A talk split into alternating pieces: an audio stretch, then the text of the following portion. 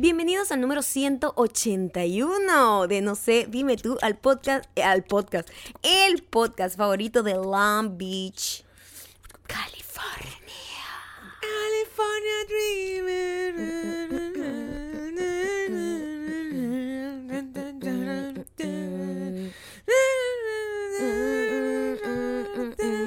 En dos semanas voy a dar una conferencia en inglés en Will Grow.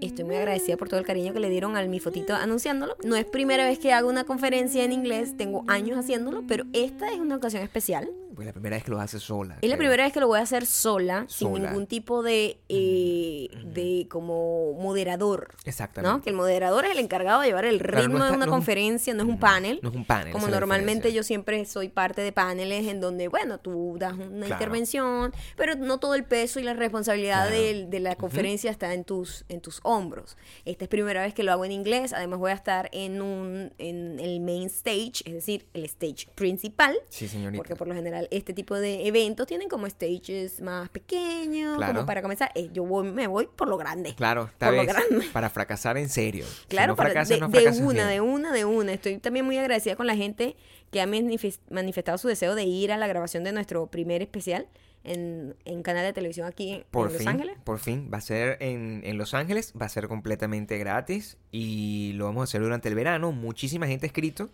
están esperando que les llegue como la notificación de que mira, esto es lo que tienes que, esto es lo que tienes que hacer. Les va a llegar esta semana. Este, lo que pasa es que como cuando escribió la primera gente se llenó el espacio que tenían de- definido, entonces se tuvo que poner un espacio un poquito más grande, lo que agradezco. Claro, porque mucho no más. teníamos conciencia No. de cuántos superdiamantes teníamos por acá. No, entonces si quieres asistir, lo único que tienes que hacer es escribir un correo a no sé, dime tú todo, arroba gmail.com y ahí te van a llegar las instrucciones para que sepas qué tienes que hacer. todavía. Literalmente, no sé, dime tú todo.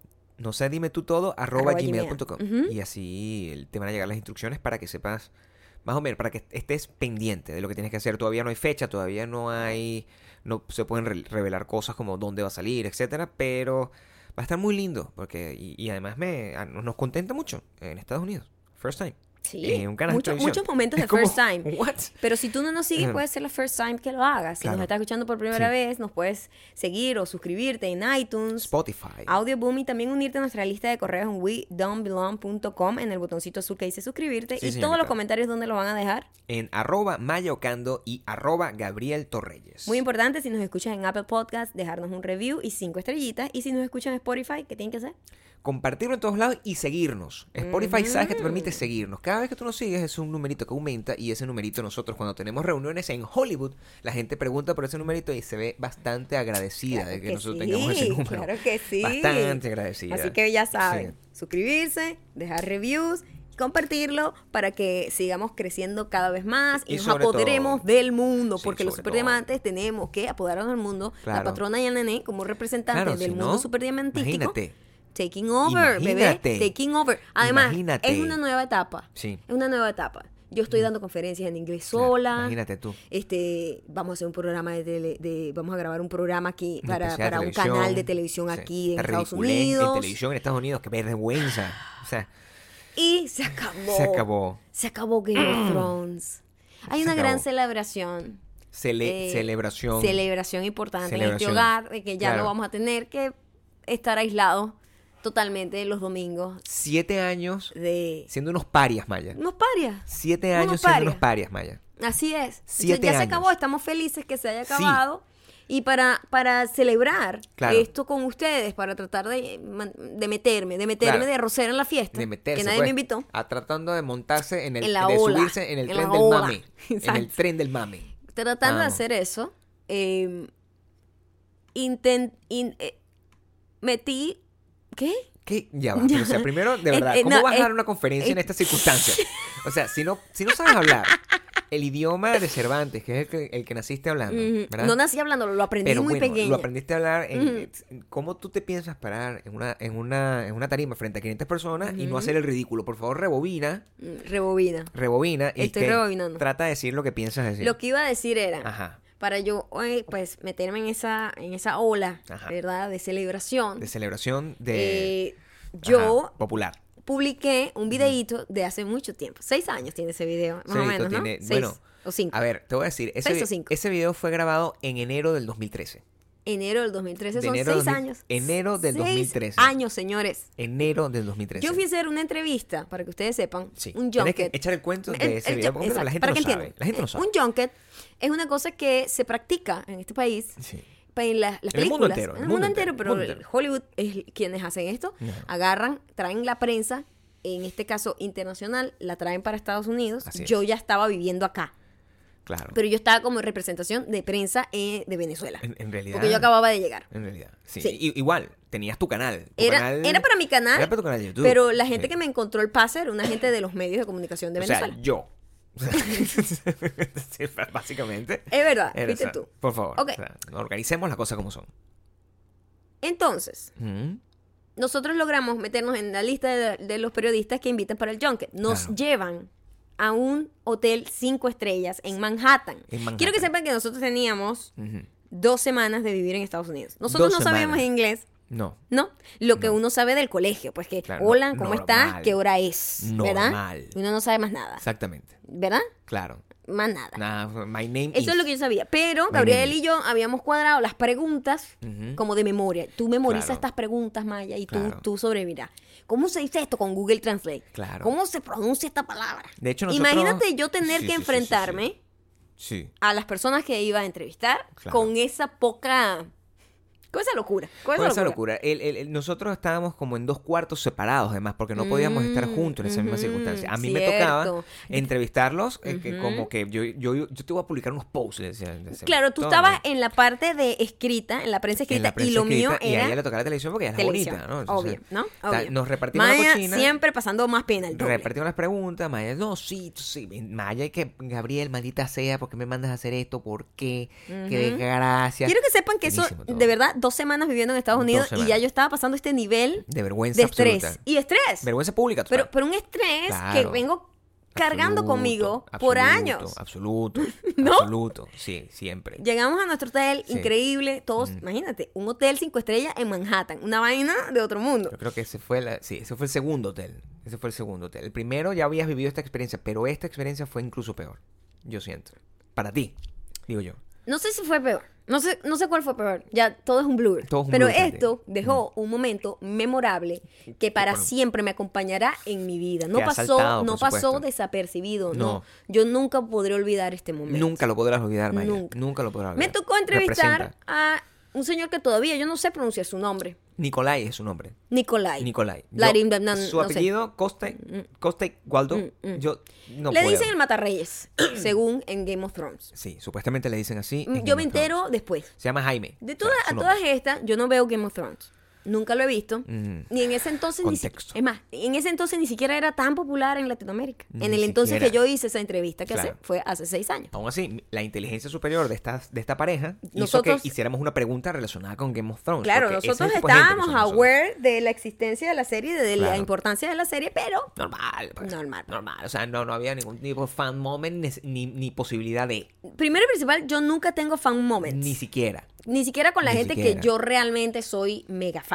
Mira. Yo soy una persona muy controlada. ¿no? Y jodido, jodido. Entonces, Y una de las cosas más importantes Ujú. de Maya, Maya. es que Maya, voy a hablar así en tercera persona. Hablan de esa Maya, persona. no. Gente- Hablan de esa persona. Una de las peores cosas mías Sí. es que yo, eh, la gente cree que yo soy eh, antipática por dejarle los saludos, los besos y los abrazos a la gente en el aire. Siempre lo haces. La realidad es Siempre lo haces. que yo hago eso todo el tiempo sin darme cuenta. Porque si ustedes se dan cuenta, cuando eso siempre pasa, yo no estoy haciendo contacto visual con la No, persona. no, no, no. le estoy viendo los ojos. Yo estoy Todo. huyendo. Yo estoy, quiero irme de aquí. Porque Claro. siempre es una situación social y todas las situaciones sociales me incomodan. Te generan una, Me mucha ansiedad sí, y yo mucho- ya yo terminé mi trabajo aquí y me voy y yo hago eso lo hago todo el tiempo Normal. Gabriel ha visto esta actitud Siempre. miles de veces Claro, es mi, es pero mi vida, esta es quedó mi vida. esta quedó grabada Esta quedó grabada en quedó grabada Quedó grabada y creo que es la más épica de todas Y nos hemos reído de esto por años, por seis años. por años y a mí se me había olvidado lo magnífico que era este clip Claro. Yo Hasta tengo seis años, Maya. Sí, escúchame. Seis años diciendo, esta serie algún día va a terminar. Y ese día yo voy a publicar este video. O sea, yo lo tenía en mi mente. No te lo Mm. había dicho. nada. Ujú. Este día yo te voy a decir. Ya tú lo tenías tienes- preparado. Porque, por favor, o sea, yo, yo tú, eres, tú eres, tú eres es que un director de sé, contenido, Gabriel. Tú eres un director de contenido. Yo veo la huevonada y yo digo, esto en algún momento me va a servir de algo. Claro. Cuando este tipo lo maten en la fucking Game of Thrones. Y yo dije, bueno, va a pasar. ¿Qué pasó? Ayer fue el, el día final y dije, va, vamos a montarnos en el tren de mame. Maya decidió, vio el video y dijo, ¿what?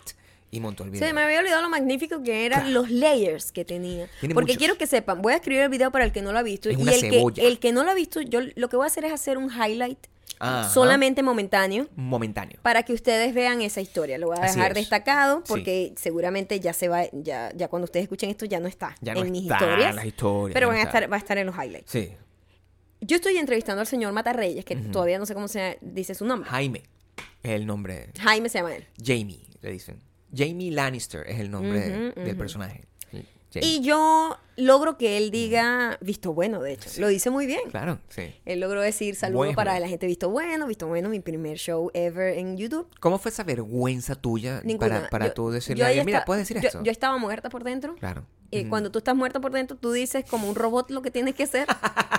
pero, ¿sabes? Te odias por dentro. Yo, Claro. El self-hate que yo sentía Por mandarle a hacer eso. por pedirle a una persona ¿Sabes qué? Promocionar mi show, Claro.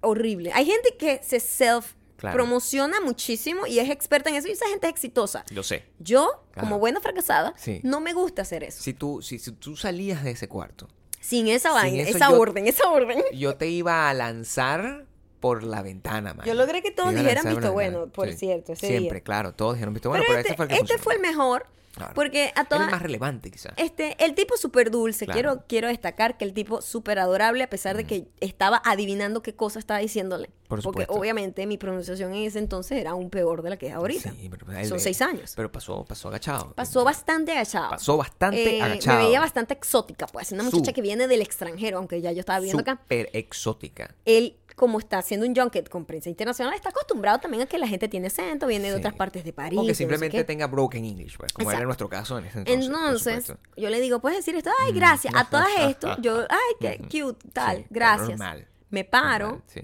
Y Sí. le voy a dar la mano. Al tipo, ¿verdad? Es más, darle la mano a alguien en una situación como un junket ya es atrevido, porque quiero que sepan que esa gente se reúne con aproximadamente 200 personas. Qué ladilla Entonces, qué ladilla tocarle la mano a 200 personas. Por eso, más bien, yo dije, hoy coño, me pasé, no debí darle la mano al tipo, porque me parece que ese contacto la gente no le gusta, los gringos son muy germophobic y, ¿sabes? Como que no quieren tocar a gente. Y es más, ya yo cuando leí la mano dije, fuck, me pasé un poco de la línea, no debí darle Eh, la mano. 200 Eso es es- mucho el nombre, ¿eh? Sea, yo creo que es mucho menos, quizás. Bueno, no sé, 80. Nosotros estábamos en la lista 80. privilegiada de 80. ese día. de pon ese pon día. 80. Pero conocer 80, per- o- pero nada más, 80 personas periodistas, pero conocen a mucha más gente. Claro, por supuesto. Demasiada gente. Bueno, que lo manda a ser famoso, es lo que diría. lo- Entonces, lo manda. cuando yo le voy a dar la mano, él de alguna manera me interpretó mal. Él no entendía nada. Y él pensó en su mente, quizás. Eso es lo que yo aprecio por las imágenes. Y ustedes me dirán qué piensan. Cuando yo lo ve, cuando, cuando él me ve que yo medio me estoy parando, esta persona petit que tiene que saltar de la silla, estas sillas de director donde te sientan que son más No grandes hay que nada yo, más incómodo que la que silla yo de un casi que necesito una escalera para montarme ahí. Por supuesto. Yo bajarme ahí casi que me tengo que tirar, ¿no? Además que Entonces, tenía los tacones. Además, el señor Jaime mide como dos metros. Por Entonces, supuesto. cuando él me ve que yo estoy como, "Verga, como, ¿para dónde viene esta muchacha? Él debe haber pensado, ah, me va a da- saludar con un beso. Y él se mueve a darme un beso. Se movió. Yo lo sentí y yo lo vi. Y yo seguí de largo. Así. Y su cara Sí. de cuando uno se queda con un beso o un saludo o un abrazo Todo, sí. es una vergüenza pública total. Claro. Y está grabado. Está grabado y puesto ahí. es Puesto uno de los en mejores. Ese es uno de los momentos que Puesto más definen quién soy yo. Eso es lo que tú eres. Eso es lo que soy yo. Eso es lo que tú Esa eres. persona que ustedes ven ahí yéndose Esa persona. sin tener conciencia de que eso pasó. Unaware. Quiero que sepan que esto yo me entero cuando estoy editando el video. Yo no sabía que eso había Ah, esto pasado. Para ti era cualquier cosa. Mi, mi preocupación era que el, el tipo hubiese dicho, visto, bueno. Eso era lo único que no nos importaba. sabíamos que iba a pasar lo otro. Lo vaya. otro fue, Lo otro fue la vida nos lo dio. la vida nos lo regaló La como vida premio. nos regaló ese tipo de y es un cosas. premio que tendremos y mantendré, atesoraré para siempre. Las cosas, la vida te da siempre ese tipo de cosas. O sea, tú siempre dejas con la mano extendida a cualquier A persona, sea mundo. celebre o no. Y a veces ni te das cuenta. Maya, Maya, quiero que sepas. Y Ujú. esto, esto, esto pasó hoy. Eso para que, para que ustedes vean. Para que ustedes vean Esto, esto las circunstancias se en las que estamos. No se agota, La no se vida. agota.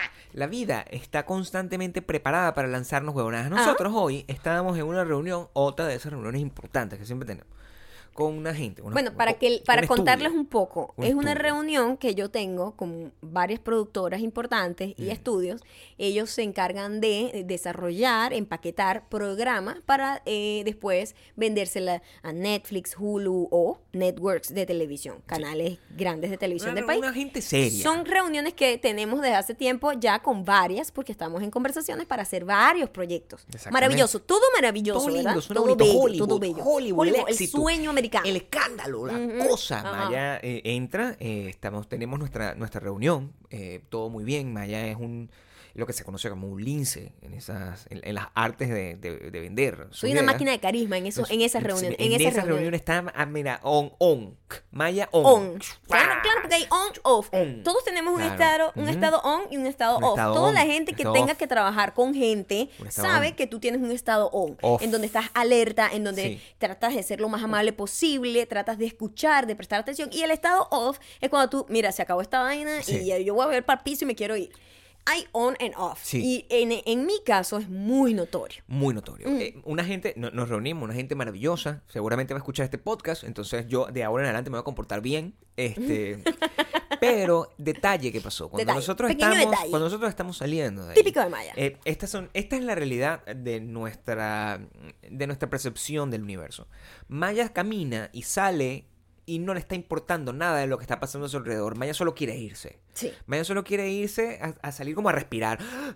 Así como que, ¿sabes? Como una persona que dice que respira en las bolsas. Quiere como irse. a una cosa. Y yo estoy viendo todo lo que está pasando a mi alrededor. Sí, porque mi sí. conciencia, mi conciencia es que yo nunca voy a volver a vivir esta experiencia. Que yo al salir de ahí me atropellé un carro. tú de verdad vives Claro. la vida como si fuese el Como último momento. De verdad que te siento, en, siento envidia por la manera segundo. en la que tú aprovechas cada segundo Cada de tu vida. Quiero vida. público. Claro. Estoy celosa. Es la manera como yo lo hago. Me encantaría ser así. Te pierdes completamente todas las Me cosas. eh, no, no solamente de, de to- todo. De todo. De, todo. Sí. Porque yo estaba caminando y en la mesa de al fondo, a unos escasos dos o tres meso- metros No, de yo- nosotros. Le pasamos a un metro de Estaba, distancia. estaba, cuando, cuando yo lo estaba viendo, cuando yo lo vi, estábamos a unos escasos dos, tres metros, había una mesa redonda con otros productores que estaban conversando, una gente seria, importante, la misma gente que estaba con nosotros, pero con otro team, Con otro team. sentada hablando con John Stamos. Fucking John Fucking John Stamos. El hombre tío más- Jesse. El hombre más hot del fucking mundo. Ey, yo salgo, cara Ajá. de tabla, cara de pescado seco. Maya sale adelante, cara de pescado seco. Salimos, Maya no se da cuenta, pide el No, no, baño. no, a todas estas, yo- Escucha. Pido el baño. El normal. baño. A todas estas, Gabriel creía que yo lo había visto Claro. porque era No, pero- ya va porque pa- obviamente pasamos al lado de él Pasamos, estábamos pero al, lado, al lado, Pasamos el baño, yo me quedo como hablando con, con- con- mientras Maya es el más baño. es tanto ta, ta, es ta, tanto ta. así que pescado seco. yo yo yo en mi modo on off Claro. estaba en medio estaba ya, ya- ya- ya el, el interruptor estaba ya apagándose yo le sonreí a la gente en la mesa por Claro. amabilidad porque pasé justo e interrumpí no su reunión yo hice como sabes esa cara que uno pone como ah, epa, buenos días pero sin decir nada Como que déjame salir de aquí, por favor. Así mismo, yo le sonreí a ellos. ¿Lo hiciste? Seguí adelante, fui al Claro, baño. normal. Cuando salimos, Gabriel me Cuando dice, salimos yo- qué increíble, ¿no? Tuviste lo bello que es John ese tipo en tan- persona. Ese tipo es tan bello en persona como en televisión. Y yo, ¿de qué estás hablando? ¿What? John Stamos. John Stamos estaba al lado tuyo. Y yo, ¿what? En- en- Maya empezó a llorar Creo que él- mientras caminaba. Yo nunca había sentido una persona que se estuviese Estaba muy desmoronando. estaba muy triste, de estaba muy triste. De la forma que Maya se desmoronaba a cada paso que daba hasta nuestro vehículo, que estaba a una cuadra de distancia del lugar donde estábamos reunidos. Estaba muy triste yo. Claro. Estaba muy triste yo. Analicé dije, tantas cosas, tantas cosas. "Es Yo John Stamos. atesoro, Ujú. atesoro ese momento, porque sabes que es muy difícil, es muy difícil en el mundo de la televisión ver a una persona y que esa persona sea exactamente como tú imaginas que sea. Eso es lo que pasa. Sí. Y John Stamos, John Stamos es exactamente igual de hermoso. es lo que tengo que decir. guapísimo. Es el hombre más bello del mundo. Yo y nunca Gabriel visto- fue premiado con su con presencia. su, con su Yo respiré su aire Sí. y bueno, te digo, yo Bien. en parte, en parte A ver. agradezco que no hice contacto visual porque hubiese causado problemas. Ah, bueno, por supuesto. Hubiese podido causar problemas, porque tú no sabes el encanto que puedo tener yo hacia total, ese señor. Total, Tú no sabes. Total, de hecho, Maya me pregunta fuera, "Ey, ¿y él me vio? Cosa que es una pregunta, es una pregunta coherente, yo no sé, o sea, yo, entiendo de dónde puede venir tu pregunta, pero yo no sé si él te vio, si te hubiese, asumo que no, porque si te hubiese visto, él se, se él detiene, se de- detiene, detiene la reunión. se para así en la mesa, ¡ya va! Se para en la mesa y dice, discúlpame, joven manceba. se te acerca a ti y dice, discúlpame, usted, este... ¿Por qué no te sientas aquí un poco y nos acompañas a seguir adelante? Yo creo que eso es lo que hubiese pasado. Eso es lo que siento que hubiese pasado. Y mm, al por- Bueno, es evidente que no ocurrió. Es evidente que no ocurrió. es evidente que no ocurrió Sí. y ah, yo no sé, ah, yo me he perdido muchísimas de esas cosas por porque aquí de verdad, de verdad te los tropiezas en todos lados porque honestamente no no estoy viéndole la cara a la gente. Yo siempre estoy... Es más, es tanto así que yo no sé. Yo puedo ver a mis vecinos fuera de aquí y yo no sé si son mis vecinos. Cuando yo no sé ves, quiénes son. No los conozco, no les gente- reconozco la cara. Cuando ves gente, cuando ves gente, no te das ni cuenta. ¿Entiendes? No me doy ni cuenta que hay gente a mi alrededor. O sea, de verdad que mi sentido arácnido no existe. O sea, tú cuando. ah, Y, y cuando crees que te das cuenta, es como que, pedazo loca, ¿qué estás haciendo? Hoy veníamos en el carro, había una persona que tenía un look cool. ¿Verdad? Una persona que tenía como el pelo largo. Venía dolida como por lo de Jane- un John gorro, Stamos. Tenía como unas botas, un tipo que está excelentemente vestido. Y tú asumes que porque la persona está vestida de esa forma, esa persona es famosa. ¿Verdad? Yo estaba tratando de pegarla. Yo Sí. dije, señor, eh, Eh, señor Gabriel. Gabriel. ese señor es famoso. Sí. Ve la cara. Y yo, ver, se ve como es- famoso. Es un recogelata.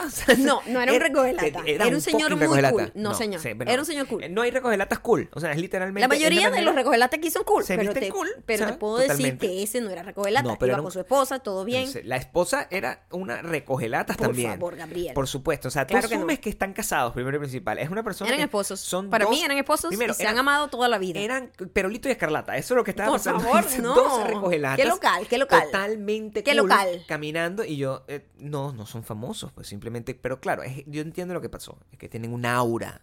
Tienen un aura de fama.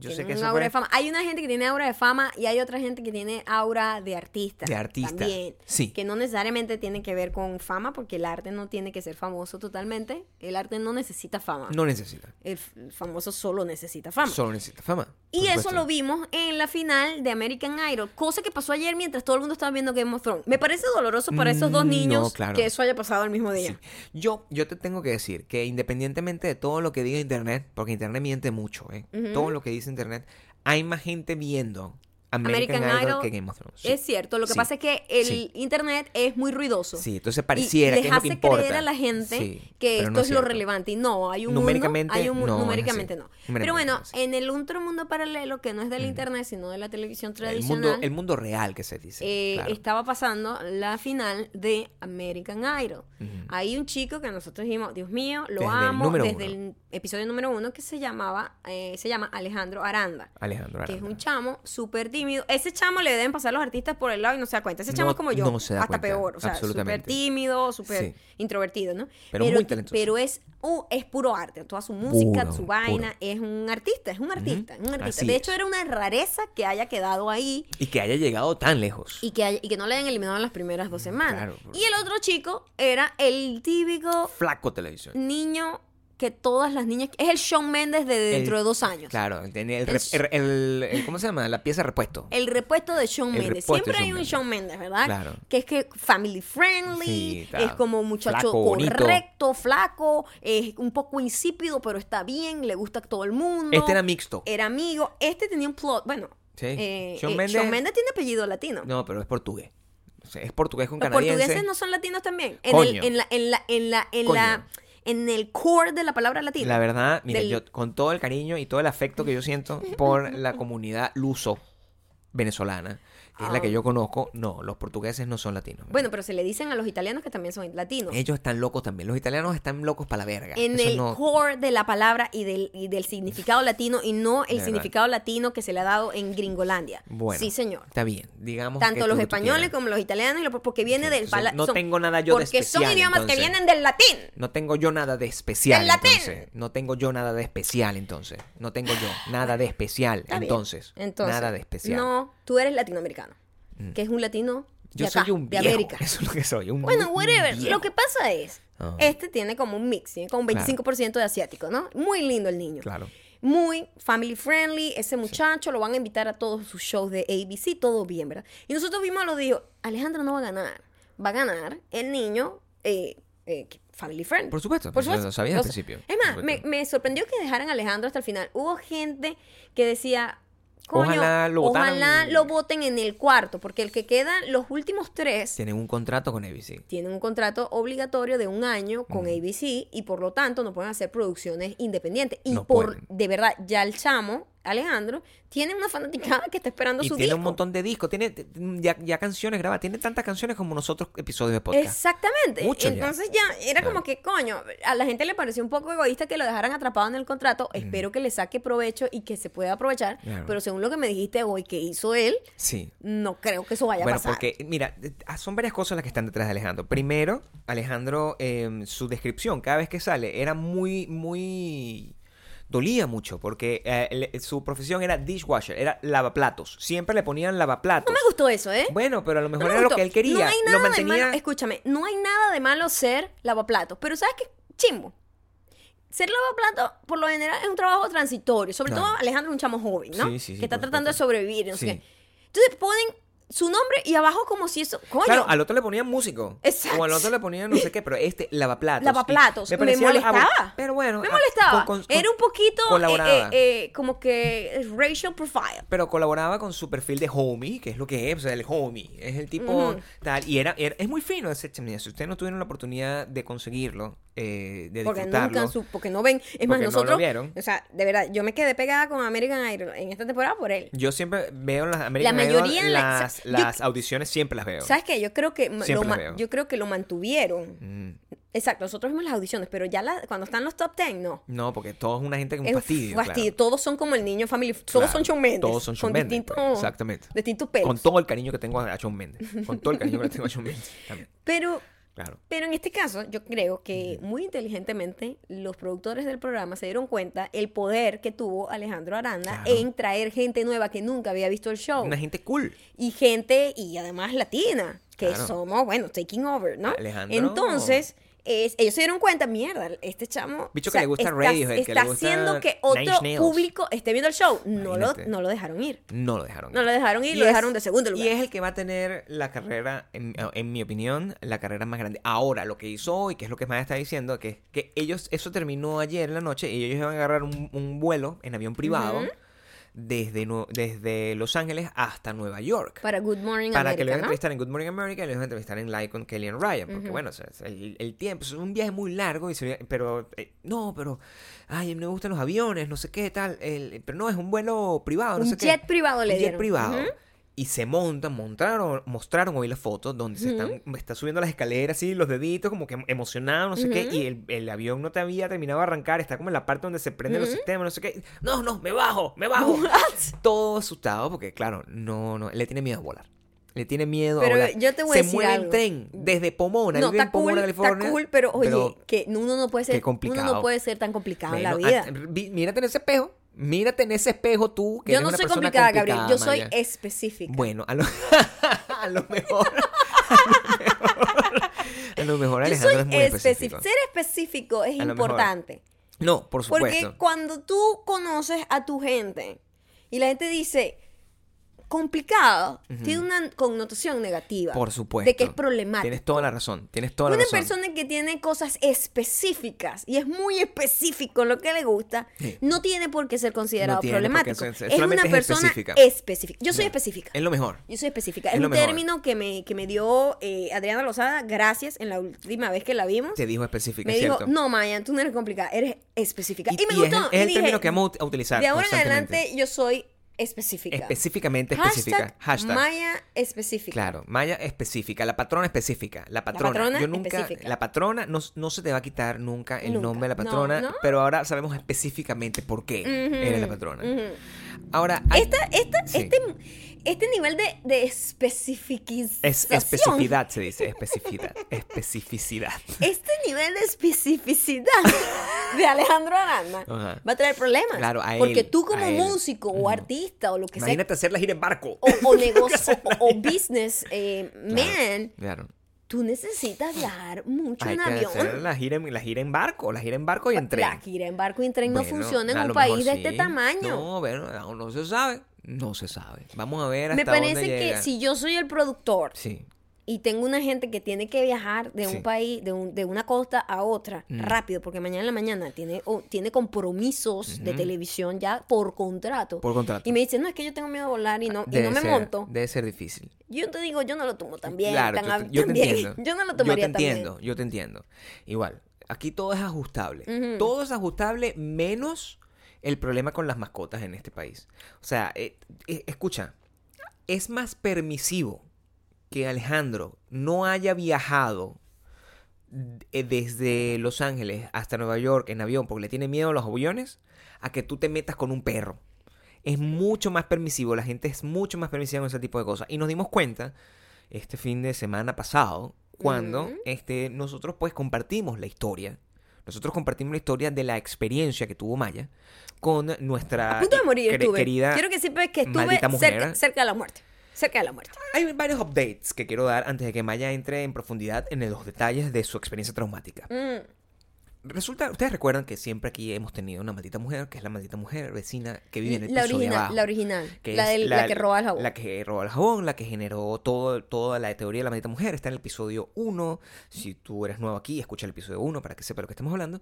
Y esa maldita mujer, su único problema es que los fines de semana este, genera ruidos sexuales. Ya. No, y Eso no es lo solo que- eso. Ella hace un pre-party y un after-party un pre-party, en su after casa, party, plus y una sesión sexual.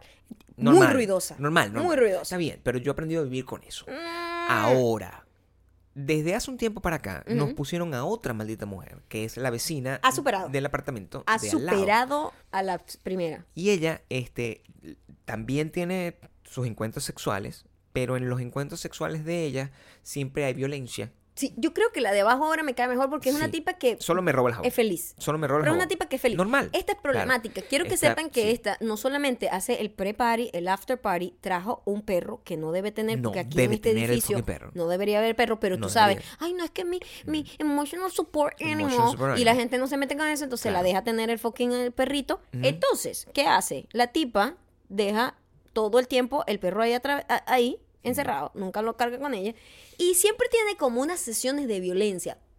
Una vez cada dos semanas, digámoslo explícalo, así. Explícalo cómo es, porque la Violencia. gente Por no ejemplo, entiende lo que es en violencia estos aquí. días- En estos días. ¿Qué fue lo que pasó? Me despierto yo a las 5 de la mañana con ruidos de como gente arrastrando y golpeando cosas y gritando, ¿no? Ok. Yo me paro y digo, ¿qué está pasando? Estoy toda dormida. Yo, Dios mío, ¿qué pasa? Hay un problema. Yo siempre me pongo muy nerviosa porque Claro. de la violencia que queda, algo terrible. Puede Sí. pasar una tragedia. Alguien le puede disparar a alguien, alguien acuchilla a alguien. Yo no quiero estar lo peor, el cercana. policía tocándome la sí, puerta aquí. No quiero estar ¿Qué cercana a un Claro. problema ni que maten a alguien. No o quiero morir o- yo. o- eh, me pone muy nerviosa escuchar a gente Claro. pelear en general. Qué Así sea nada más pelear eh, como gritos. Uy, me pone como muy nerviosa. Cuchi es tu nombre. Cuchi. Nunca lo he vivido Mm. en, propia. afortunadamente, en mi hogar. O sea, yo nunca vi violencia Entiendo. de ningún tipo. Ni mi mamá, ni mi papá, ni mis padres no. hacia mí. Nada yo de no eso. viví eso. Claro. La única violencia que teníamos nosotros es que mis hermanos y yo éramos salvajes y nos agarrábamos a piña Pero cada rato, pero un, salvajismo eh, Bestia fraternal. normal. Bestia normal. Sí, de- de- de normal. hermanos. Sí, todos los Muy hermanos se distinto a violencia, violencia, ¿no? Yo no conozco de eso porque no tengo hermano. Entonces, Sí. cuando yo escucho eso, me pongo muy nerviosa y me despierto y digo, ¿qué pasa? ¿Qué pasa? Y escucho a la tipa gritándole y yo digo, ¿qué pasó? Y ahí es donde veo que había como un problema con otra chica. Era una chica con otra chica. Que bueno, que tú, que no sé qué, ¿cómo puedes ser? Y le empuja, lárgate de aquí, lárgate de mi casa y no vuelvas más. Claro. Entonces está el perro ladrando también y la tipa empujando, la tipa empujando a otra tipa fuera de la casa y la otra tipa decía, y, y- y golpe, golpe. Y decía, Y la, tipa que estaba siendo expulsada, Expulsada a golpes de la claro, casa decía, decía, "Ah, sí. bueno, whatever, si voy a llamar un Uber, sí, lárgate, maldita perra. y Dios yo, mío, My God, what's yo going on? O sea, experiencia. yo tengo, te voy a decir, nosotros tenemos aquí viviendo, ¿cuántos Mucho años? tiempo. Demasiado. Demasiado. este Demasiado tiempo. Nadie demasiado tiempo. ha tenido nunca Nunca. una queja de nosotros peleando de esa No, manera. peleando así no, pero nosotros sé Jamás. que nunca más. O sea, nosotros Jamás. O sea, que son esos problemas tan, tan somos fundamentales. violentos, somos ¿no? fundamentales. Este, entonces, Claro. bueno, veo ese peo, ese que yo, Dios mío, me quedo así toda tal. Y ya la tipa me, me- me genera muchos problemas. Claro, Entonces, coño, yo, yo te pongo, yo le pongo así, la tipa se todos los días, todos los días a la una de la mañana habla por teléfono pegada a la, pu- a la ventana y esa ventana da como a un pasillo de, que, que choca con otro edificio, rebota el sonido. Y se mete ah, justamente en nuestro y se cuarto. mete en nuestro cuarto como si estuvieran hablando por teléfono en el cuarto a Por todo supuesto, volumen. o sea, Quiero decir, con speaker. Claro. Se pone a la otra persona que está hablando en speaker. Te pregunto yo a No ti. so- yo escucho toda la conversación. Yo te digo a ti, si tú, coño de tu madre, si tú hablas por teléfono, quieres hablar por teléfono a las 2 de la mañana, marica, ¿por qué tú no hablas con los audífonos? Mm, No, O sea, no. Y o no sea, hables a las 2 de la o- o mañana. sí, bueno, suponte que, que gusta. A que- todo que eres una volumen. early- a todo una early volumen. masturbatoria. Pero habla poquito, susurra. Bueno, susurra. Prefiero escucharte gente, gemir que hablar. Hay gente Prefiero durmiendo gemir a tu alrededor. Coño, Nos divide una pared de, De cartón, cartón piedra, ¿Cómo tú vas a hacer maldita. todo ese tipo de nada, coño tu madre? Entonces, Madre. Ya viene toda esa carga. Ella sabe que ella no me cae bien, yo no le caigo bien. Sí. Entonces, eso es una cosa que se sabe. Yo ¿no? soy más amable, como siempre. Gabriel trata de ser más amable. Siempre soy más amable. Pero, Pero mi odio sigue ahí intacto. pero quiero que tenga claro que me parece Intacto. una mierda de vecina. Porque Sí, lo es. Lo es, es. muy molesta. Cuando yo me vaya, me voy a despedir de todo el mundo menos de ella. Ese perro, cada vez que cualquier persona pasa por ahí, el perro ¡ah! se vuelve loco. ¿no? Normal, normal, normal. Porque el pobre perro, eh, quiero que sepan que en esta situación yo no considero que el perro sea culpable. El culpable es la maldita mujer. Ay, Dios mío. Eso Mira, está claro. Vamos a decir una cosa aquí. Hoy, el momento que estamos grabando este episodio, es el National Res- Rescue Dog Day. Rescaten a ese perro. Es el día, Ujú. es el día que se- donde eh, se, se estimula que la gente deje de comprar perros y los adopte. Yo estoy totalmente, en esta casa, Maya y yo estamos totalmente a favor de cosas que ustedes creen que nosotros no estamos de acuerdo. Es decir, Exactamente. nosotros estamos a favor, una de las primeras cosas, en este programa van a haber dos. De la primera cosa es los perros. Los perros son cool. Mi suegra tiene un perro, se llama Coco. Y es un perro bellísimo. Y es un perro que de verdad Una perra. una perra de- rescatada y todo ese peo. Me encantan las perras. O sea, los animalitos. Todo eso está bien. El problema son los dueños, Los de dueños, los animales. los dueños de mierda. ¿Cuál es el problema de esta tipa? A mí lo que me molestó fue el perro cuando yo vengo caminando a mi casa. Vamos a destacar eso. Voy entrando, vengo. Primero fue un momento mágico. Quiero que sepan que fue un momento mágico y después vino la muerte a mí. Yo vi mi vida pasar en un túnel, como en una luz al final que me decía, aquí fue Maya, pero tuviste un bonito, una buena despedida. Claro. Te ibas a ir con esa imagen. Claro, me iba con esa imagen Claro, tan bonita. entiendo. Yo venía de correr, yo venía de correr, yo Venía salgo a correr. Ahorita claro. estoy entrenando en casa, como les dije, no estoy yendo al gimnasio, entreno en casa y corro por la playa y todo esto. por supuesto. Gabriel está yendo al gimnasio Normal, en su bici y regresa. Nosotros, cada uno va en horas distintas a veces. Gabriel por lo general siempre va más temprano que lo que hago yo. Pero en ese día, bueno, no por sé, alguna razón, por alguna temprano, razón, o sea, aquí, sí. Por No. X razón, Sí. vengo yo llegando Sí. por el frente del edificio Sí. y Gabriel viene entrando por la parte de atrás y nos encontramos justo, en Justo la entrada en de, la, de las escaleras. Hermoso. Fue un momento mágico. Un beso. Nos sonreímos como... Hermoso. Coño, qué, qué perfecto timing, Era qué bonito. como de Notebook. Era bello. De Notebook. Era un momento de película que si lo hubiese escrito no hubiese salido No también. hubiese salido de esa forma. Fue bellísimo. Nunca pasa así. Nos vemos, Nunca sonreímos, nos damos un beso, Nunca. subo dos escaleras y de repente la muerte viene hacia mí. Claro. Viene el perro, A ver, histérico. estamos subiendo las escaleras. El perro sale corriendo. Ujú. Esa es la historia No real. solamente ladrando, que ya No. bueno, es normal que un perro ladre, está Sí, bien, por yo lo supuesto, entiendo. por supuesto. Pero la actitud era agresiva de morderme, que ya era como de no dejarme pasar y como de mm, a- mostrarme los dientes, Claro. así como, Ajá. ¿sabes? Eso, exacto. Y como que te voy a morder, maldita perra, si te mueves. Ujú. Y yo, y yo, oh my God, yo me quedo paralizada porque eh, normalmente, y es lo que yo digo, Ex- Explica bien, porque Es la lo gente que yo cree digo. que tú le tienes miedo a los perros. L- No, primero no le tengo miedo a los perros. No me llevo súper bien con los perros. Es más, los perros me aman a mí así yo no los quiera. Así es. Es así, es como Es que. de esas formas. Es como los bebés. Los bebés también. Es una vaina que, Sí. que ellos. Vienen yo hacia uno. Soy como la miel. Claro. Y ellas son así como hormiguitas. Total. Es- funciona así. Eres como Blancanieves con los animales. Exactamente. Blancanieves. Es así. Entonces, para que eh, tengan claro ese, ese, Ese como detallito. background Por supuesto. de mi vida, ¿no? Sí, por supuesto. Los perros me aman, los niños me aman. Los años. No quiere decir que yo lo No, ame a o ellos, sea, eso no tiene nada que ver una cosa no, con la otra. Exacto. Pero el contexto. Entonces, contexto. cuando el perro me está atacando, yo, todo esto pasa en segundos, obviamente. Segundos, nada. Pero yo me quedo paralizada, yo no hago absolutamente nada, no trato como de pelear con el perro, No, no, obviamente. trato de correr tampoco, No. de mostrarle miedo, No. trato de nada, yo me quedo como, ok, me voy a detener aquí, morí, pero me voy con la sonrisa de Gabriel, es lo último que, que Claro. vi, fue un momento mágico. Qué hermosa imagen para morir. Sale, Qué la, hermosa sale la maldita mujer del Para apartamento morir. corriendo descalza y en pantaleta, porque Sí. ellas viven así. Claro. como si Como estuviésemos en un rancho. Porque ella pues. dejó la puerta abierta, ¿por qué? No lo sé. Ay, Dios mío, con las patas blancas. Dios Entonces mío. va con sus patas blancas para allá, Claro, agarra al perro y dice, ni siquiera dice, ella nunca dijo, lo siento, No, qué pena, never. Esto te prometo que esto no va a volver a pasar. Yo, no, ella no Nunca. dijo eso. Ella Nunca. dijo, no entiendo qué pasó porque él es friendly. Claro. Como si fuese mi culpa. Eso yo- es lo que yo quiero que tú Yo me digas. quedo en silencio. Por favor. Quiero que sepas que Gabriel dijo, ah, no, don't worry. Y yo quedé así como, no, worry, bitch. Worry. Porque, o sea, no me gustó. No quiero ser atacada cuando vengo a mi No dijiste nada de eso. propia casa. Todo yo no eso dije pasó nada. en tu mente. Todo eso pasó en mi mente. En tu mente, Yo me quedé en nada más, silencio, claro. seguí adelante y me quedé pensando y dije, Indignada, indignada. Gabriel, ella intentó como echarme la culpa a mí. Sí, Ella, está, ella en su mente, en su fucking mundo de maldita mujer, claro. ella dice, mi vecina es una mala vibra horrenda que mi perro, que es el perro más friendly del mundo, la atacó. Cuando eso es mentira. Ese perro no es friendly. Entendamos el tema. Ayer atacó a alguien. Entendamos que entró el a su tema. casa. Así es. Amigo de ella. Sí, sí, sí. sí. Exacto. Entendamos qué pasa. ¿Qué es lo que pasa con el perro? Ajá. ¿Qué es lo que le está pasando al perro? El pobre, Analiza pe- el pobre perro El está pobre perro, primero, el secuestrado. pobre perro. El pobre perro está secuestrado. Esa tipa hay que quitarle ese perro. A esa tipa hay que quitarle el perro Sí. de las manos. Sí. ¿Por qué? Si tú se, se supone que tú tienes un emotional support animal, la teoría es que tú necesitas llevar ese perro para todos lados. Tú no te puedes separar de ese perro Sí. por alguna razón. O sea, es un perro que te acompaña en una cosa, en un dolor, en un, en- en un problema. Simplemente te hace sentir O- mejor con o- una pérdida, te- con un o tema. Te, quita la ansiedad. te da calma. Es como, si, cualquier es cosa. como si usaras droga. Entonces tú, en vez de, de la gente, ah, yo tengo un problema de drogas, a fumar un poco de monte. No, bueno, yo agarro, voy a fumar un poco de perro. Eso es lo que tú haces, ¿verdad? Tú agarras, tienes a tu perrito, si lo abrazas, no sé qué. Esta tipa se va de fiesta a buscar amantes por ahí y deja al perro, Varios. amantes varios. Cosa que no hay problema tampoco si el perro no estuviese aquí metido ladrándome. Es como Ese tener un hijo abandonado en su casa. Entonces, yo lo que quiero un saber... hijo abandonado. Y lo que me molesta muchísimo es que independientemente de cualquier cosa, el pe- no existe tal cosa como la mala vibra del humano. No existe la mala vibra del humano para que el perro, o sea, el- nunca la culpa es del humano al que el perro le da. por- porque sí, sí, sí. O sea, quiero que sepan que yo eh, conté, conté, conté esto en mi historia.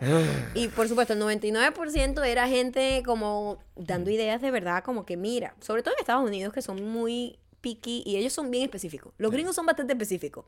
Entonces, en este caso, por ejemplo, que no tienes que tienes que reportarlo a tu casera y reportarlo también a la vaina de animales, porque si vuelve a pasar un incidente con el mismo perro, ya Por hay un antecedente. Eso son cosas que me decían gente gringa, gente gringa, que eso es como el procedimiento. Ellos son bien específicos, bien muy, sistemáticos. Y para ellos eso es un como un call to action. Tú tienes que hacer algo, tú tienes que hacerle saber a la casera, mira, no pasó mayores, no hay problema, pero quiero que sepa que el perro tuvo una actitud violenta hacia mí. Claro. Eso tiene que saberlo alguien. Claro. Y también gente de reportar el perro, porque hay como, así como se reporta gente de actitudes, o sea, la policía, hay un departamento que, donde tú reportas a los perros. A mí, yo, de verdad, me parece un poco ¿Tú extremo. nunca firmaste una caución?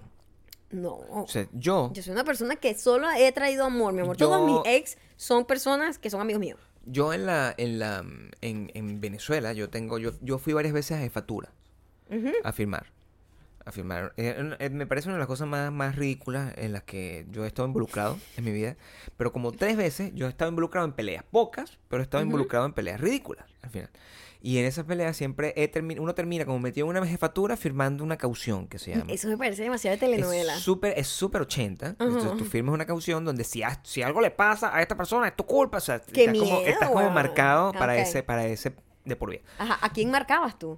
No, no, no. O sea, bueno, o sea, personas con las que yo tenía conflictos, pues, tipos con los que me golpeaba. En, ¿Qué es eso, en Gabriel? algún momento yo fui distinto a este hombre lleno de amor que estoy ahorita. ¡Qué feo! Sí, entonces el, el- el- es, un te- es un tema muy ridículo y me, parece, me parecería aún más ridículo que tú fueras una jefatura a hacer una caución a un perro. Pero bueno, todos los gringos. lo que me- supuestamente pasa. Quiero que sepa que todos los gringos me dijeron eso. La- algunos, eh, bueno, más latinos, son un poco más agresivos. Sí. Algunos me decían cosas muy terribles. Hay que- mucha gente muy horrible que no vamos a decir aquí. que no vamos a decir Porque que, que nosotros, me a decían, violencia de los pues, animales jamás. Yo me reí un poco porque me parecía un poco extremo y loco. Claro, pero había otro porcentaje muy pequeño. Claro. Puedo decir que fueron tres personas. Sí. De verdad. De toda la gente que respondió, tres personas. que Tres personas. Yo realmente te culparía a ti porque Porque el perro es sensible. El perro, los perros nunca se equivocan. Los perros son lo una raza superior a nosotros. Y los perros saben más que tú.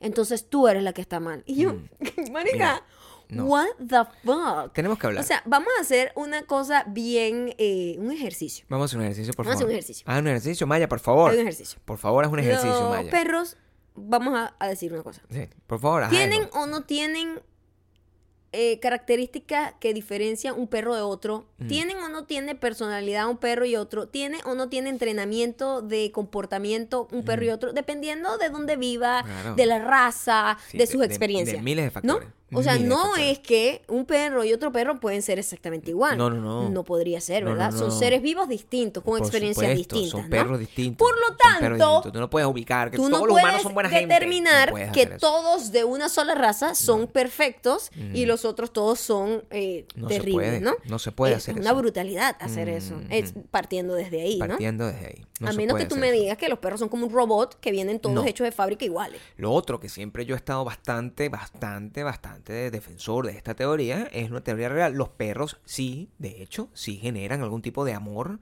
y emoción, de conexión con la persona que le está proveyendo comida. Yo sí, Siempre he dicho claro, eso. claro. Siempre he dicho eso. Es una, Y y, es un amor hacen- sincero. Y lo hacen a través del olfato, claro, Sí. y, y- y saben, pues se identifican. Es con- es el mismo amor que siente un bebé por su mamá, Claro, que, que por es, por, es, por, es por olor. Entonces simplemente como, "Ah, esto es, me provee comida, yo la quiero, Pero me siento perro, seguro aquí. El perro, por más que tú quieras decirlo, tú persona que estás escuchando, que ama a los animales de esa manera des- descabellada, que prefieres que se te muera un niño en las llamas y para rescatar a tu perrito, pero tú persona que existe en el mundo, porque le he escuchado esto, quiero que sepas que un perro es una bestia, tengo que decirlo. O sea, la- no podemos perder la no, perspectiva. lo, lo que no un se, perro lo que es no se un puede animal perder es, bestia. es la perspectiva de que un animal Bestia. Eh, primero, la palabra animal no es ofensiva. No, No, entiendo pues, por qué la gente. Es del reino animal. Un perro, ¿verdad? Nosotros, sí. de alguna manera, también somos Yo soy un animales. super reino animal. Yo soy un mono. si te pones a ver. O sea, sí, con un poco menos de vello eh, corporal, pero sí, era porque un me mono. afeito. Pero. poco menos. pero- Poco menos. Sí, sí, Sí, exacto. sí, sí. Sí. Bueno, Pero. Formite la cosa. Pero digo, un animal puede tener reacciones también eh, como explosivas de la nada. No, un o perro, sea, hay, perro. perro- hay perros que han matado a hijos de sus propios dueños. Son noticias. Yo veo ¿Entiendes? Son- aquí en- pasa en muchísimo. internet, en Per- perros que de repente atacan a un bebé de meses. Oye, dime, qué mala vibra tiene un bebé de seis meses. ¿no? Sí, para, es- que, para que ese perro de la familia ¿Por ataque qué? a ese perro. ¿De quién es la bebé. culpa? No del perro. La culpa es tuya, coño de tu madre, que decidiste tener a un asesino, a un animal salvaje, Y no tener las precauciones. y no tener las precauciones eh, necesarias suficientes, para claro. que no se coma tu hijo. Claro. O sea, es tu culpa. Claro. Es tu culpa. Es lo mismo. Un perro en tu casa sin control es como tener a tu hijo con Michael Jackson. En- es lo mismo. Dejarlo dormir. Es lo mismo. Y que quiero ir a dormir Sí, con Michael Jackson. dormir bueno, con- sí. Bueno, ok. Una pijamada. Du- Duerme con Michael Suena Jackson. bien. Dis- disculpa, Michael Jackson es un señor mayor de 45 años, sí. Mm, duerme con él, duerme con él. Es totalmente normal. Es lo mismo. Mm, vamos a meter a mi pitbull en la cuna con mi bebé. O sea, Sí, no, o sea, o sea, coño. probablemente Oye, no también tienes que respetar, idea. tienes que respetar la naturaleza del Claro. animal. Es igual No que esta gente hacerlo. que le gusta tener como por, por algún tipo de, tienen esta obsesión de domesticar animales que no son para nada domesticables, Claro, ¿no? Entonces, bueno, yo voy a tener un, Un jaguar. una chitara. Sí, yo quiero, quiero tener un jaguar. Un chita. Yo voy a tener un chita en mi casa. no porque Chitara tener es un- personaje. Si Sí. puedes tener a Sí. Chitara, sería súper cool. Porque, discúlpame, ¿qué tengo yo aquí? Tengo una mujer, una mujer gato. Coño, qué Ay, vaina tan arrecha. arrecha. Gano dinero yo por eso. No, nada más vengan a ver a Chitara, vengan a está ver en a mi la mujer casa. gato. Más bien la mujer, la mujer gato está jodida. La voy a encerrar en una, en una y no voy a cobrar para que la gente la vaya a ver. ¿Qué es la que hace la gente Pero con no los tengo, circos? no tengo eso.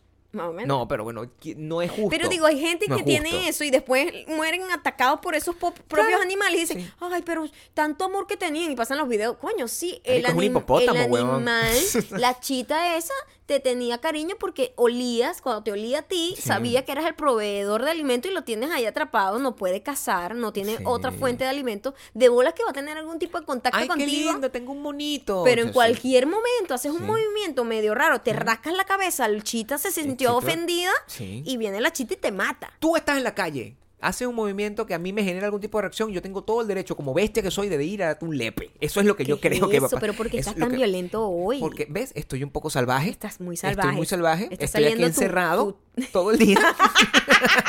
Ya te voy a sacar a dar vuelticas para que saques la carita así como... todo el día. Porque tú eres como un perrito, te Claro. paseo y sacas la lengüita así. todo el día aquí. Cuando- Emocionado. y tú sabes que es en serio. Yo me he Sí, dado cuenta que sí, sí. Cuando pasa alguien caminando aquí que que vienen a dejar paquetes, vaina, yo le estoy como gruñimos, le gruñimos, claro, cuando estamos mucho tiempo encerrados. Coño, vale. qué Entonces, peo, la qué moraleja peo, es, Qué peo. no culpe a la víctima. No No, culpe a la víctima. En ninguna situación se culpa a la víctima. No, en ninguna, en ninguna En situación ninguna. se le debería culpar a la víctima. Y ahora en las recomendaciones de la semana. Mierda, no, no sé si- Le cambié el nombre a la sección. Está bien, está bien. En la recomendación de hoy La está una serie, Mm. Again, Sí. en Netflix, creo. ¿no? Netflix. Sí, original Netflix, de Netflix. Original de Netflix. Este es, un, este es un comediante que a mí me llamó la atención hace tiempo por un especial que logré ver Mm. y porque él salió en el programa de Seinfeld en donde El de comediantes. el de Comedians in Cars Getting Coffee, Ujú. ¿no? Eh, él eh, se le denominaba como el Seinfeld de eh, el, Francia. el francés. ¿No? sí. Porque bueno, tiene ese humor como friendly, como que, ¿sabes? Lo comparaban, pues hacían esa analogía, ¿no? el, mi- el mismo tipo de, de- de humor detallista, y- y- pero que no era grosero en general. Sí, que no era como ofensivo ni nada, Sí. sino como muy de detalle, ¿no? Un humor muy de detalle. Sí. Y después de ser como una mega, mega estrella en Francia, de tener una carrera súper exitosa y de ser uno de los más grandes en el mundo de la comedia en Francia, Ujú. decide venirse a Estados Unidos porque la gente así. Claro. La gente así es complicada. O sea, lo, Entonces, lo- lo que había hecho es decidir venirse porque ya no quiere, se siente vacío, entonces quiere No. reconectarse con su... Es, esa es No, la pero esa es razón. la serie. Déjame hablar del, del Ah, actor, ok, del ok, comediante. ok, ok, ok. El comediante decide venirse a Estados Unidos, de hecho, en su especial. Mm. Él habla sobre eso, ¿no? De cómo, por qué él decidió irse. ¿Cómo se hacer- llama? ¿Cómo se llama él? Ah, coño, no me preguntes eso. Ah, pero bueno, No estamos preguntes recomendando eso. una Pero cosa. bueno, tú no la anotaste aquí. Ah, yo me voy a saber. Gad se llama él. Ajá. Él se llama Gad. Bueno, ese pero- como que se llama Carlos, ¿ok? Sí, bueno, está no, bueno, yo nunca he visto, es- ni he escuchado, ni tengo noción de ni nadie en el en ninguna parte del Pero universo bueno, que se llame de esa lo misma que pasa forma. es que esta serie, o sea, Ajá. esta serie que es como tiene como esa nota, como ese esa sensación de que es un documental, de que a está decir cómo grabado así como No, me están buscando el nombre de la persona. él se llama Gad, pero no me sale aquí el apellido. Maldita sea, Gad. Gad El Malek. Gad Emalé, me sale inmediatamente. Aquí está. Pero es que Gad El Malek, además, él es francés, pero él es de. ¿De- de dónde? Herencia. em, Eso no, o sea, la maldita mujer nos quiere matar aquí. del Medio Oriente, pero no me acuerdo qué parte Ya exactamente. te voy a decir aquí. eh, eh, tiene Por de eso tiene ese apellido, ¿no? Gad El, El Malek. Marruecos. Exacto. Es de Marruecos también. Él es de Marruecos. Entonces, hicieron esta serie como eh, inspirada en su vida real, pero ese tipo de series que a mí me encantan Claro. porque son como la, cara- la caricaturización de tu persona. él, eh, él se está como representando a sí mismo Claro. en Huge in Friends, que se llama la serie, pero en realidad, obviamente, eso no es su vida real, pues no es un documental fidedigno. No, no, no, Es, es- como es una, una cosa serie- eh, es soft scripted, que se le dice. Es un, sí, eh, es como una versión de, de, de él, pues. eh, escrita, una versión fic- ficticia. ficticia con su nombre. Sí. Que eso es muy exitoso, eso lo vienen haciendo hace mucho tiempo. Lo hicieron Fíjate con que Will, Friends, y Will Smith, él tenía su, su nombre. Claro. Se llamaba Will también en la serie. Eso hace también que tú, te, como tú, como tu personaje se, se crezca y la gente te llame por tu nombre y no te digan Rachel. ¿Me entiendes? Claro. Rachel de Friends en vez Claro. de Jennifer En Aniston, vez ¿no? Jennifer Aniston, Entonces, en este caso, eso fue una manera de él muy cool O Paquita Sala. que, que quiero destacar que eso es más o menos como mi estilo cuando hago mis series. Cuando hago mi serie, a mí me gusta que mis personajes se llamen Maya y Claro. la gente no sepa si yo realmente soy o no así, Sí. Mm. si eso realmente me pasó o no. Pero es una manera de cuando la gente te conozca, si lle- llegas a lograr hacer un éxito, la gente te va a llamar Maya y no te va a llamar Rachel de Friends. Rachel de Friends, por supuesto. Exacto. Entonces, el, el, em, la serie, que se llama de una manera muy atropellada, fue explicada como Huge in Friends, es eso, pues. Es una, es una serie que está en Netflix, tiene ocho episodios y está muy, muy, muy, muy, muy bien escrita. No Ocho, está, no está bien rankeada. Es muy loco. La gente no le La gusta no mucho porque la gente no entiende el humor del La gente, señor, ¿será? la gente odia todo lo que no está en inglés. Esa es la única verdad. Esto está en inglés. Pero está en inglés, está hecha por un francés y el gringo es racista. Tengo que decirlo también y no me importa nada. Esa es la única realidad en la que yo me enfrento todos los días. No, no sé por qué no. Está en 50% en Rotten Tomatoes, pero a mí me ¿No les encantó. habrá gustado? Porque. bueno, no a- le pares bola a esa gente, chicos. A mí sí me gustó porque me parecía, No, la serie es buena. no sé, un humor como... La serie es buena. También el, el, eh, la serie es buena. Lo que pasa es que si te gusta Game of Thrones, a lo mejor no te gusta mucho. Es Obviamente no te va a gustar. Eso es lo No, que pasa. Eso no es lo tuyo. Bueno, la serie está Aquí bien no hay dragones. La serie, está, la serie está bien hecha. ¿Sabes lo que yo siento? Que el, el, el subject Ujú. de la serie no les pareció lo suficientemente interesante porque no conocen No quién sé, es el no tipo. Porque, porque, ¿sabes qué? Eso es lo que pasa. Porque no se identifican con una persona No. que es grandísima en otro lado y que no es nadie acá. Exacto. Entonces como que, ay, huevón, tú no eres nadie. Exacto. Y no lo entienden, no entienden el humor de que él mismo se está burlando de eso, que eso le debe haber pasado muchísimo cuando vino para acá y era súper mega, mega, mega famoso en Francia y Y aquí nadie era- sabía y quién chiste, era. bueno, él era famoso, sí, pero en Francia. Entonces, Exacto. como, el, eh, véanla, no, o sea, a lo mejor no les gusta, pero me da fucking igual. O sea, a mí no me interesa. A si mí ti sí me gusta encanta. Se llama Huge in Friends Lo que tú y es, pienses. Es un humor así, bueno, bastante adulto. Si te gusta- De adulto mayor como nosotros, pues. Si te gusta, agradeceme. Si no te gusta, ni me lo digas porque no me importa lo que tú me puedas recomendar. Así mismo te lo digo. Así mismo te lo Esto digo. es unidireccional. Esto es unidireccional, aquí no existe La el recomendación.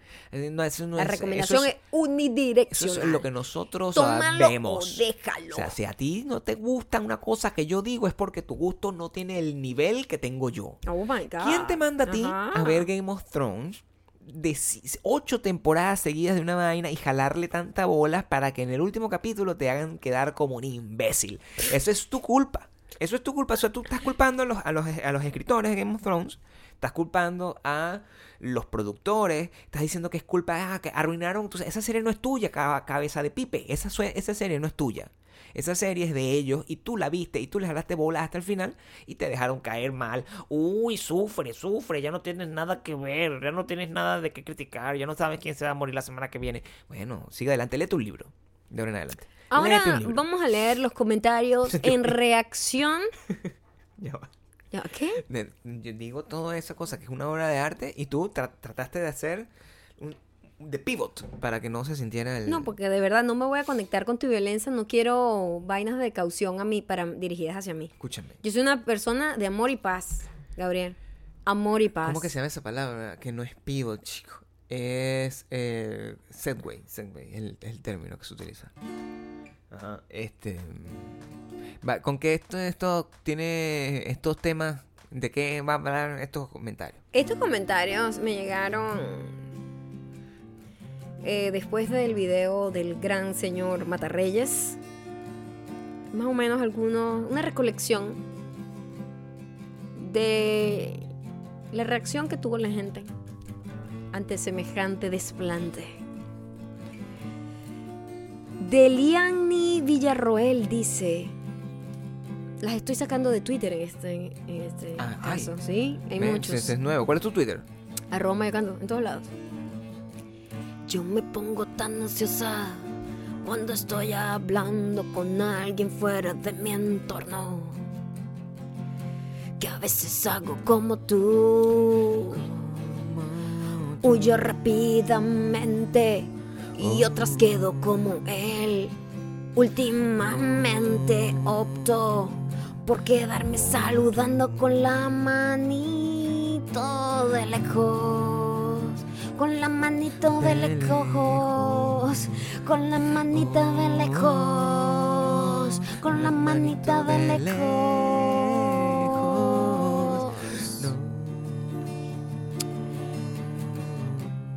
Este mensaje Con la manito de lejos.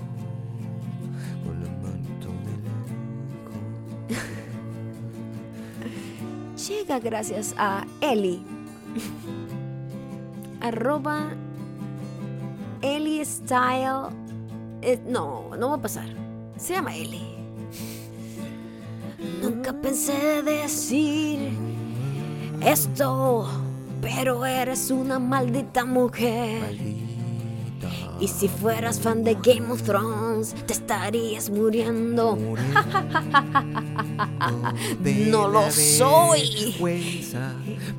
Y no me importa. El matarreyes con las manos, con el beso en la Por mí el Matarreyes boca, puede quedarse con boca, todos los besos boca, guindando. El beso en la boca, el beso en la boca, el beso en la boca. Es más, Robert Downey Jr. ¿Qué dije? Dije el nombre todo mal. Es Robert Downey Jr. Que es como uno de mis crush de toda la vida. Se puede quedar con el beso guindando, ¿eh? Se puede quedar.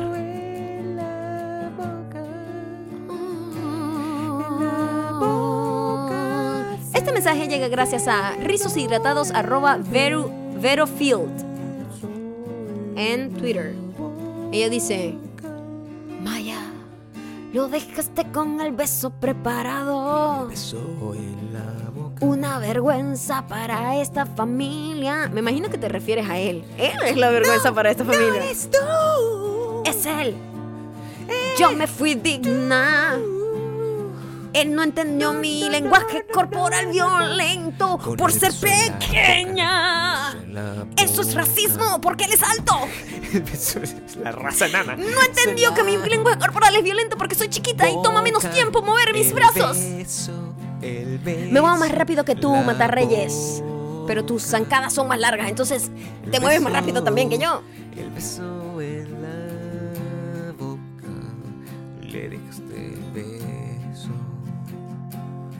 la boca.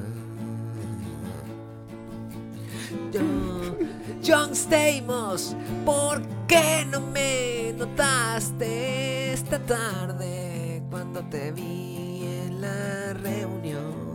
John, John Stamos, a ti no te hubiese dejado con el beso en la boca, en la boca.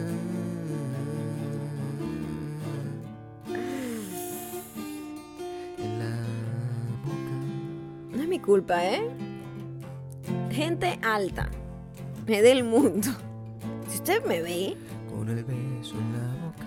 moviéndome rápido y usted cree que yo voy a abrazarlo, usted es el problema. En la boca. Señor Lannister, yo no sé cómo se llama. Jaime. Usted es el problema. Con el beso en la boca.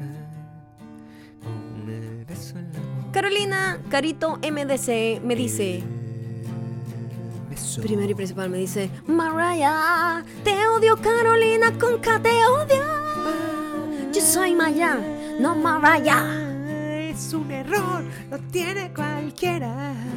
Bueno, Carolina, be better, ¿ok? Yo también puedo tener un error. Y ella me pregunta, Con el beso en la boca. ¿por qué no le recibiste el beso? Y yo le respondo a Carolina, ¿tú crees que yo lo vi y decidí irme como si fuera una cabeza de chorlito? ¡No! ¡No lo vi! Usaste cabeza de chorlito. No como iba a decir lo que quería decir porque nos están escuchando de la productora. Y no quiero que sepan que soy tan grosera de una. No, no. John Stamos, John Stamos. por favor. John Stamos está soñando conmigo, yo lo sé.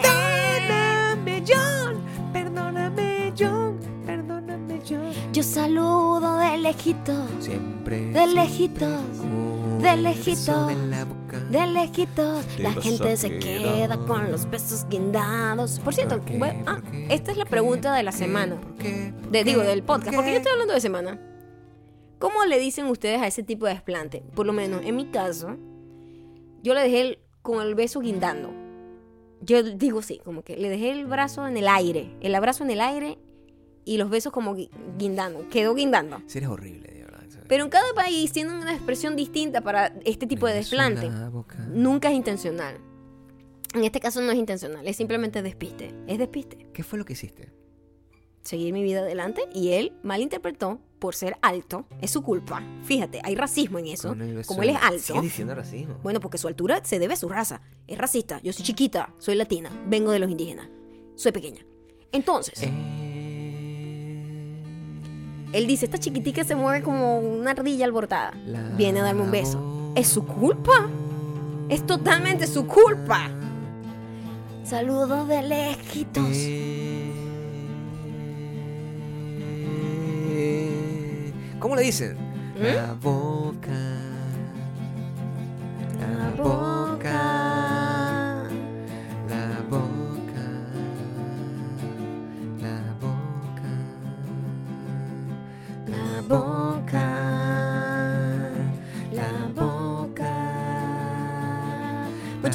Por haber llegado hasta acá. Eh, ya saben, arroba mayacando, arroba Gabriel Torreyes para todos los comentarios que nos quieran dejar en Instagram o en Twitter, en mi caso, arroba mayacando también, pero déjenlo en Instagram. En el comentario, en la foto que les ponga mañana. La boca. O la que le ponga hoy, más bien. La Bueno, hoy. boca. mientras estás escuchando eso. Cualquier momento te recibo los mensajes, ¿ok? Eh, déjenme esa pregunta. ¿Cómo le dicen ustedes a cuando hacen ese desplante a alguien? No intencional necesariamente.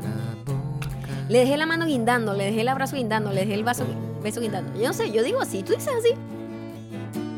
Yo nunca tengo que lidiar con estas situaciones porque yo todo Oye, el pero es una mundo expresión, Gabriel. lo saludo, yo siempre estoy acknowledge, nunca nadie me deja a mí de esta forma. Tú has tenido que lidiar con nadie- veneno, pero tú sabes cómo se dice veneno. Escúchame. ¿Qué? La boca. La boca. Boca. No seas racista, Lannister. La gente pequeña se mueve rápido. Porque sus extremidades son más cortas. Sí, es cierto. Fucking perro.